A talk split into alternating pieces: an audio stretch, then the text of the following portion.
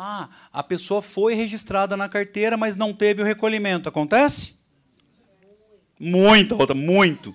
Então, ah, deve ter um caso lá. Então, ah, vários. Tá, pronto. Então, lá, vou pegar o caso. Qual que é o seu nome? Hã? Fabi. Fabi. Então, vou pegar o caso da Fabi. Então, lá na, no caso da Fabi, tem lá uma doméstica, que é isso, né? Eu estou lendo na sua cabeça. Que teve registro na CTPS, certo? É isso, estou indo bem. Teve registro CPS e na hora que ela foi aposentar, ela descobriu que ela não pode se aposentar porque a, a empregadora não recolheu nada. Nossa, não aposenta. De uma égua. Não aposenta mais. De uma égua. Dez anos de registro e agora como é que vai fazer? Pois é, então vamos resolver isso aí. Então, aqui, como é que a gente resolve? Rapidão. Quer, quer rápido ou quer devagar? Como que você prefere?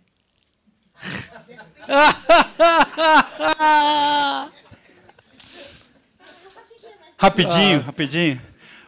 Para a ocasião é o que tem. Vamos, vamos, no, vamos então no modelo coelho. É. vamos no modelo coelho. Bom, resolução, vamos lá, vamos resolver isso aqui. Para resolver facinho, você poderia usar o artigo 33 e seguintes da lei de custeio. Tá? Aqui ia demorar um pouco. Mas vamos imaginar que seja tipo um arismar, tipo três segundos. Que conversa é essa? Eu fiquei sabendo aí, a doutora Cátia estava me contando, que é três segundos. É. É, é três segundos. Vamos, vamos resolver com três segundos. Vamos resolver dentro do INSS? Logo, sem ir para a justiça. Quer resolver no INSS? No é, INSS, é, sem, sem ir para a justiça. Vamos resolver. Ela está no... animada, ela ficou empolgada agora.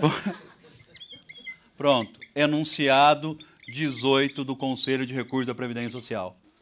É só invocar ele, está resolvido o problema. Não será negado benefício previdenciário quando a obrigação tributária de re realizar o recolhimento não for do segurado. De quem era a obrigação de realizar? Pronto. Carlos do céu, deixa eu contar uma coisa para você. Continuar, posso continuar a nossa história? Ah, Fabi, posso continuar? Vou continuar então a problemática que aconteceu com a Fabi. Olha só, Carlos, ia dar tudo certo isso aí. Mas você não sabe o que aconteceu. Ela entrou no INSS, o INSS falou não para ela. E passou cinco meses, Carlos. Cinco meses e ela veio no escritório agora. Vou ter que ir para a justiça. Por quê? Perdeu Porque o prazo, o prazo foi já prescricional, já foi. Oh, Por quê?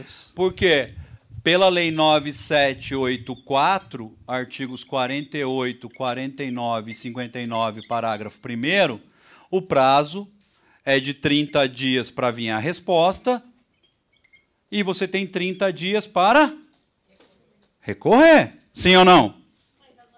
Não, aqui ainda está valendo isso aqui, mesmo frente àquilo lá, é esse prazo aqui, específico até lá caiu. Alterou na MP e na lei foi derrubado. Viu? Aí o que aconteceu? Puta, vou ter que entrar na justiça agora porque o prazo lá já estourou, não vai? Que bosta, hein? Cara, você falou que ia ser rápido, então. Vamos, vamos melhorar isso aqui. Isso não daria mesmo para fazer. Mas, como você vai ser uma previdenciarista fudida, de ponta, vai ter sangue nos olhos, você vai. Isso, faz a jurídica, você vai fazer assim.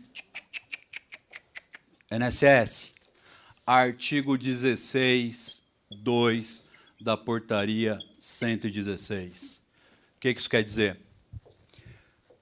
Que quando se tratar de direito já declarado como líquido certo, como é ali, a preclusão temporal consumativa poderá ser afastada pelo relator. É o caso. A hora que você recorrer invocando a portaria 116, artigo 16, 2, o relator do conselho faz o quê?